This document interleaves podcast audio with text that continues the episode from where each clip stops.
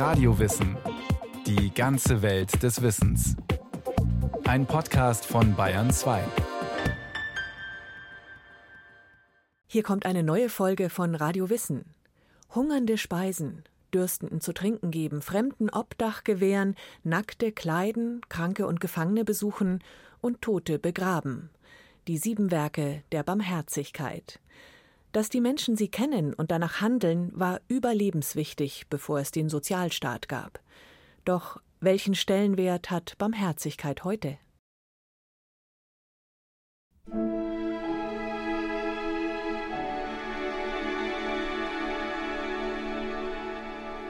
Mitten auf einem Dorfplatz, in einer unruhigen Menschenmenge, steht eine junge Frau.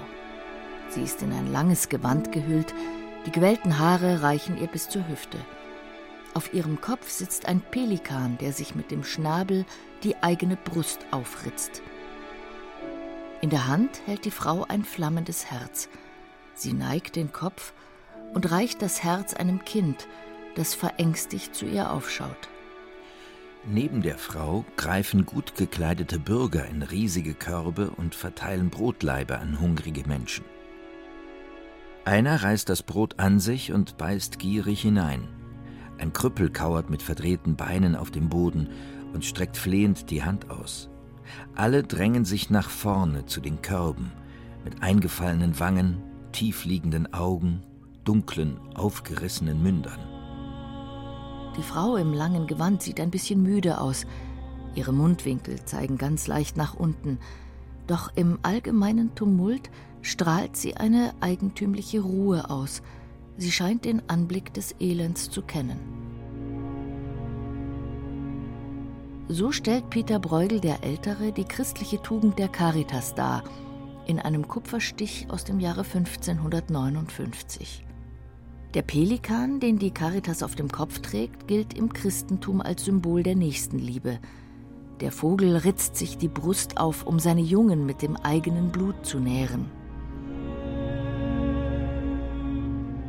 Hungernden speisen, Dürstenden zu trinken geben, Fremden Obdach gewähren, Nackte kleiden, Kranke und Gefangene besuchen, Tote begraben.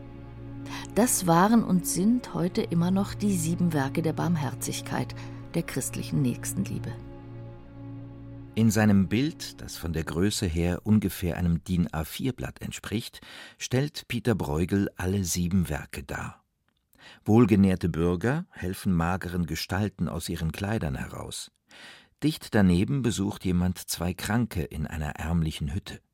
Hinten bei der Kapelle heben zwei Männer einen Sarg ins frisch ausgeschaufelte Grab. Aus großen Fässern verteilen andere Wasser. Ein edel gekleidetes Ehepaar reicht einem Gefangenen die Hand. Es ist eine interessante Perspektive, die Bruegel da gewählt hat. Die barmherzigen Taten finden nicht in der Kirche oder im Spital statt, sondern unter freiem Himmel, mitten auf einem Dorfplatz. Dort, wo sich der Alltag der Menschen abspielt. Es sind keine Priester, Mönche oder Nonnen, die sich dafür andere einsetzen, sondern ganz normale Bürger. Beschreibt Bruegel in seinem Bild ein Stück weit die Realität seiner Zeit? Oder handelt es sich um eine Fantasie, ein Wunschdenken des Künstlers? Sicher ist, dass die Barmherzigkeit, die Misericordia, seit dem Mittelalter in der christlichen Lehre als Kardinaltugend gilt. Nicht nur Geistliche, sondern jeder einzelne Mensch war dazu angehalten, im Alltag barmherzig gegenüber anderen zu sein, erklärt der Historiker und Flüchtlingshelfer Stefan Reichel. Also ich denke, Barmherzigkeit war im Mittelalter extrem wichtig, aus vielen Gründen und wurde deswegen auch praktiziert. Das war eigentlich das Gegengewicht gegen all die Willkür und den Schrecken und die Krankheiten und Unzulänglichkeiten, die man in einem schlecht organisierten Leben hatte. Also das ganze System hat nur funktioniert durch Nachbarschaftshilfe. Natürlich haben sich die Klöster dann oft nochmal speziell um barmherzige Taten gekümmert und das auch noch sehr professionell gemacht. Aber der Einzelne war aufgerufen, es zu tun. In der Regel ist es auch passiert, sonst hätten diese Systeme im Mittelalter sicher gar nicht funktionieren können. Stefan Reichel ist Geschäftsführer der Hilfsorganisation Matteo Kirche und Asyl. 800 Kirchenasyle hat er in den letzten Jahren betreut, viele mit Erfolg. Als studierter Historiker und langjähriger Flüchtlingshelfer hat er sich immer wieder mit dem Begriff der Barmherzigkeit auseinandergesetzt. Aus eigener Erfahrung weiß er, dass der Drang zu helfen ein ureigenes menschliches Bedürfnis ist. Ohne den Drang, für andere Verantwortung zu übernehmen, gäbe es keinen sozialen Zusammenhalt, keine Gemeinschaft. Doch ein Blick auf die Geschichte zeigt, dass der Wert der Nächstenliebe, der Caritas, einen höchst unterschiedlichen Stellenwert in der Gesellschaft hatte.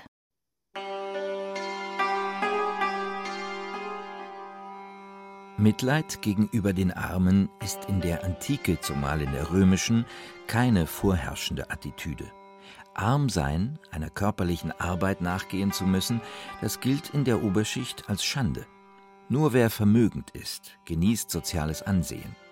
So heißt es in den Epistulae bei Horaz: Geld muss man als erstes erstreben, Tugend erst nach dem Geld. Erst der Reichtum schafft die Voraussetzung zur Tugendhaftigkeit. Doch wie viel und ob ein reicher Bürger überhaupt etwas gibt, ist reine Privatsache. Viele vermögende Römer zeigen sich großzügig mit notleidenden Freunden, also mit ihresgleichen. Andere spenden sehr wohl auch für die städtische Infrastruktur, für den Bau von Straßen oder Gebäuden. Doch dahinter steckt nicht selten der Wunsch nach Ehre und politischer Ehrgeiz. Wenn ein Sklave erkrankt, kümmert sich sein Herr nur um ihn, wenn auch klar ist, dass er danach wieder arbeiten kann. Unheilbar kranke Sklaven wurden häufig getötet oder ausgesetzt. Sowohl die Liberalitas, die Großzügigkeit, als auch die Beneficientia, die Wohltätigkeit und die Misericordia, die Barmherzigkeit, gehören zwar zum römischen Tugendkatalog, doch sie standen im Schatten anderer Ideale. Stärke, Tapferkeit, und der Wille zur Herrschaft hatten gesamtgesellschaftlich gesehen eine viel größere Bedeutung.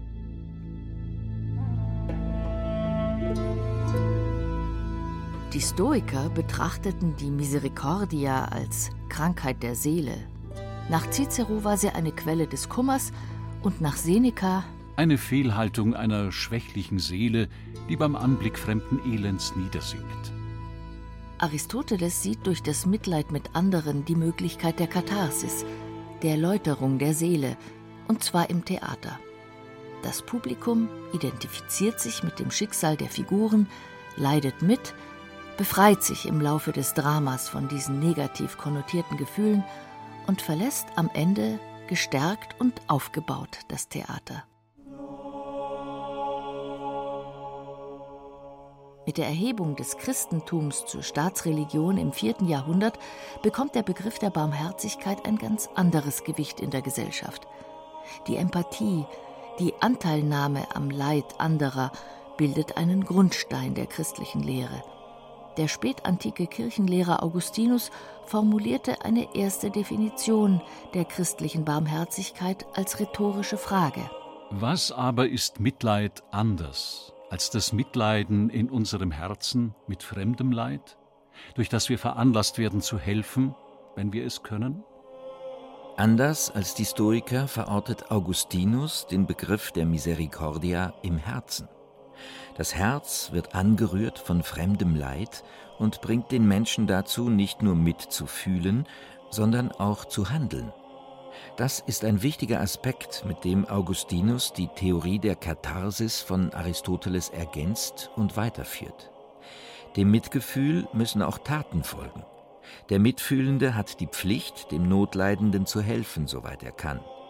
Mitfühlen mit den Figuren im Theater und dann geläutert nach Hause gehen, das genügt nicht, so Augustinus. Aber welches Mitleid ist eigentlich das auf der Bühne Erdichtete? Der Zuschauer wird nämlich nicht zur Hilfstätigkeit aufgerufen, sondern wird bloß zum Schmerznachempfinden eingeladen. Anders als in der Antike gelten Armut und Entsagung im Christentum nicht als Schande, sondern als verdienstvolle Tugend, wobei ausschließlich die freiwillige Armut als löblich gilt. Christus ist dabei das Vorbild. Sein Verzicht auf Göttlichkeit, Königswürde und auf materiellen Besitz gilt als nachahmenswert und als Voraussetzung für eine Wiederauferstehung im Himmel. Doch mit der Institutionalisierung des Christentums stellte sich auch folgende Frage Was tun mit all den Reichen? Mit denen, die nicht willens sind, ihren Reichtum aufzugeben, um den Lehren Christi zu folgen. Aus der Kirche ausgrenzen kam nicht in Frage, also wurde das Lob der Armut durch das Lob der Barmherzigkeit ergänzt. Durch Almosen und Spenden bekamen die Wohlhabenden die Möglichkeit, sich von ihren Sünden zu befreien, erklärt Stefan Reichel. Nur wenn du barmherzig wirst, wirst du auch den Weg ins Himmelreich finden. Durch Stiftungen, durch Spenden, durch Gründungen von Klöstern, durch Spenden an die Armen. Manchmal haben sie einfach auch nur Geld aus der Kutsche geworfen. All das waren die Dinge, die die Reichen unbedingt tun mussten, weil sie als besonders gefährdet galten, nicht ins Himmelreich zu kommen. Eher geht ein Kamel durchs Nadelöhr als ein Reicher in den Himmel. Heißt es in drei Evangelien. Doch man würde den Wohlhabenden Unrecht tun, wenn man ihnen eine rein strategische Motivation für ihre barmherzigen Taten unterstellte.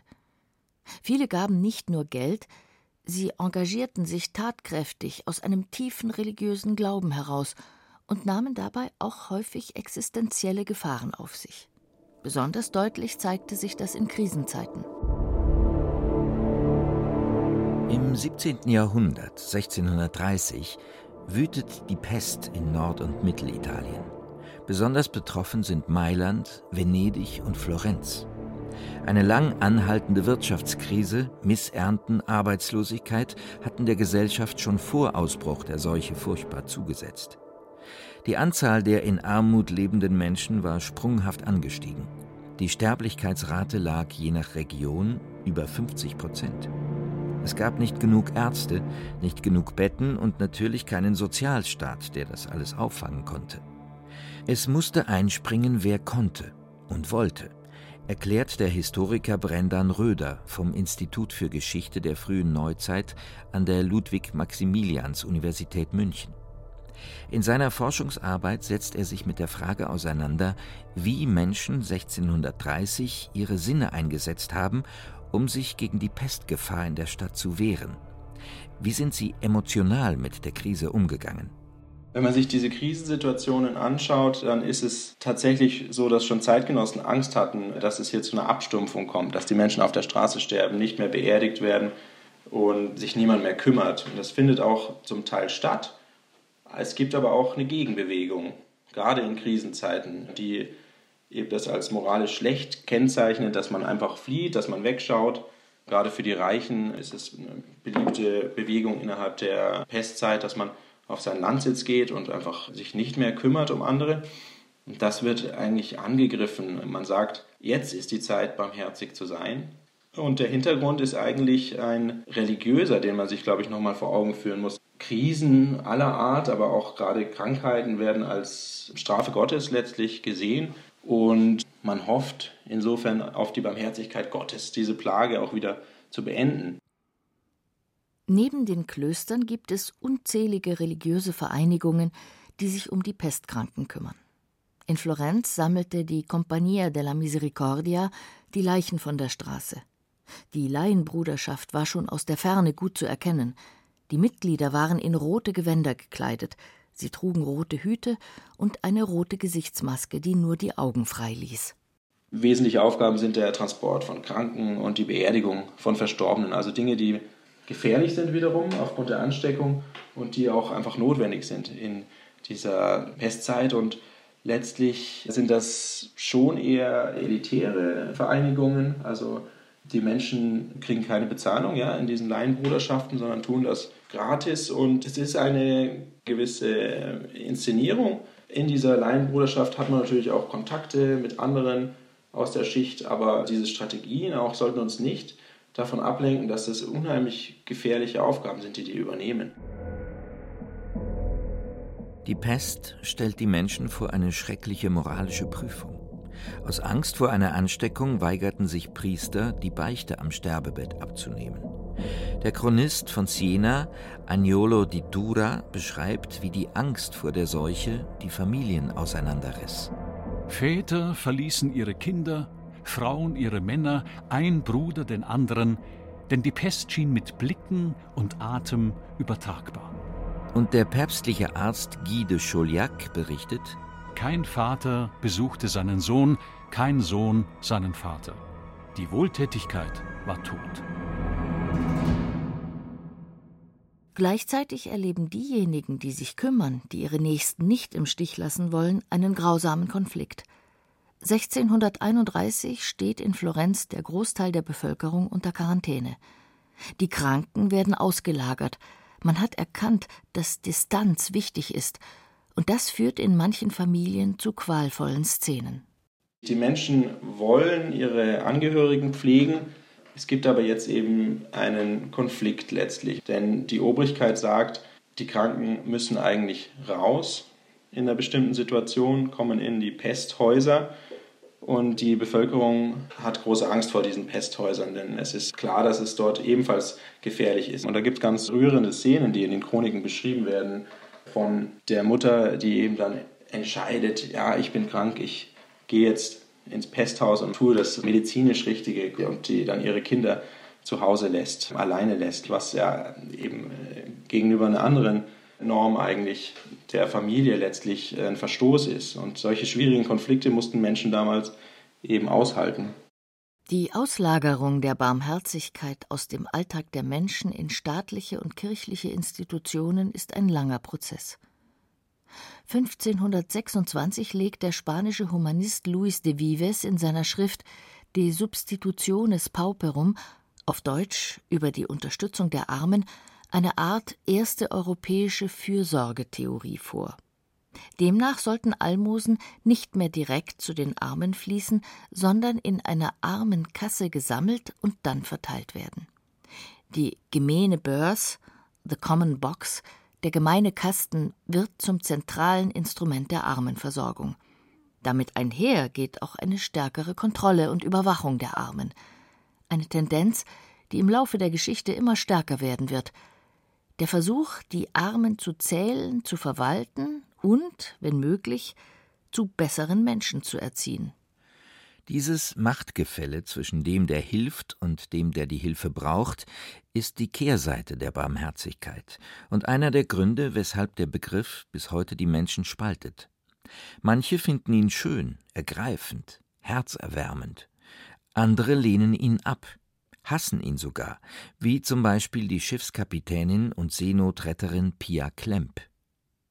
Als Mitglied der Organisation Jugend rettet bewahrte sie zwischen 2015 und 2017 unzählige Flüchtlinge im Mittelmeer vor dem Ertrinken.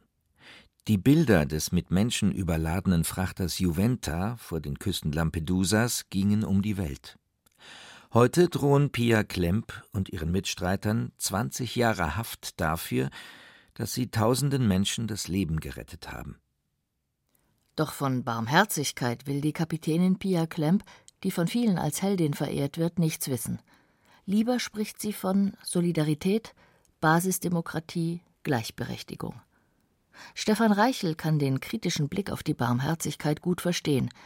Er hat selber hunderte Menschen vor der Abschiebung geschützt und sich in den letzten Jahren intensiv in der Flüchtlingshilfe engagiert. Ich frage immer mich selber, aber auch viele andere, die jetzt immer noch helfen, immer mal wieder, warum machen wir das eigentlich? Warum macht ihr das? Und natürlich spielt dieses Element der Selbsterhöhung oder Überhöhung immer auch eine Rolle. Da versuche ich selber bei mir und auch bei anderen immer wieder gegenzusteuern.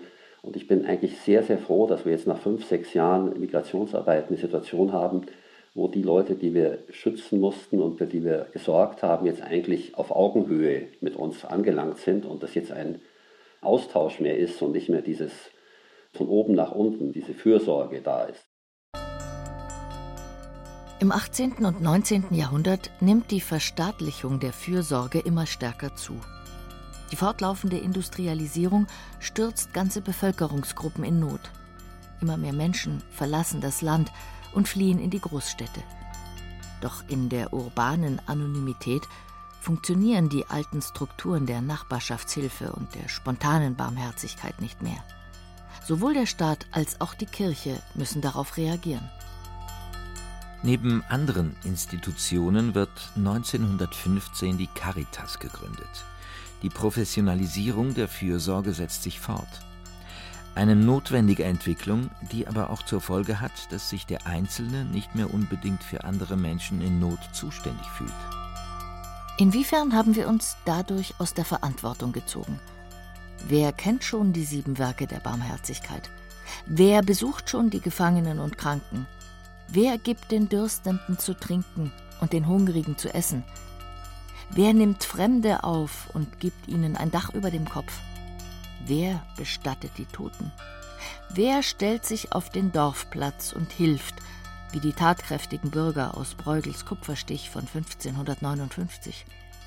Dafür gibt es doch heute in unserer modernen Welt Firmen und Behörden.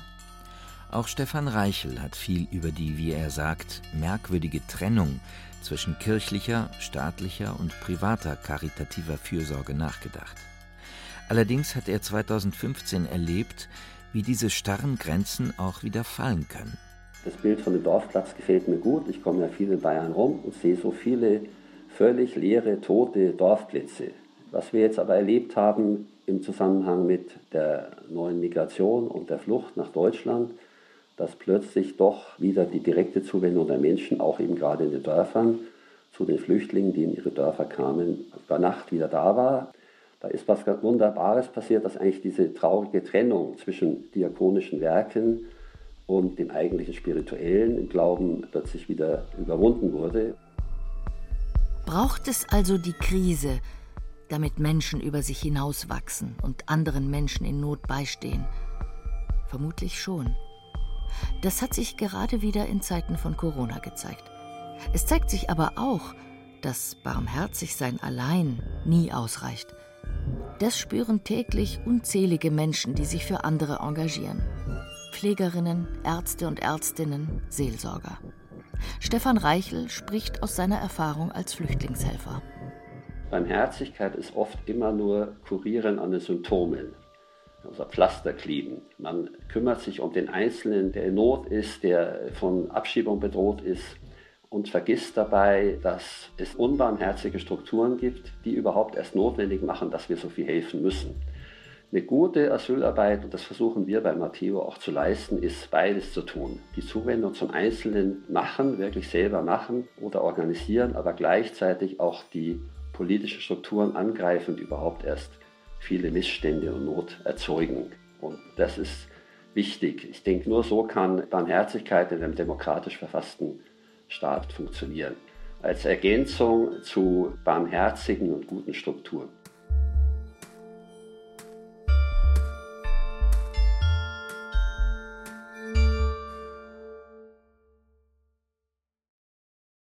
Das war Barmherzigkeit, Wiederentdeckung einer Tugend von Constanze Alvarez.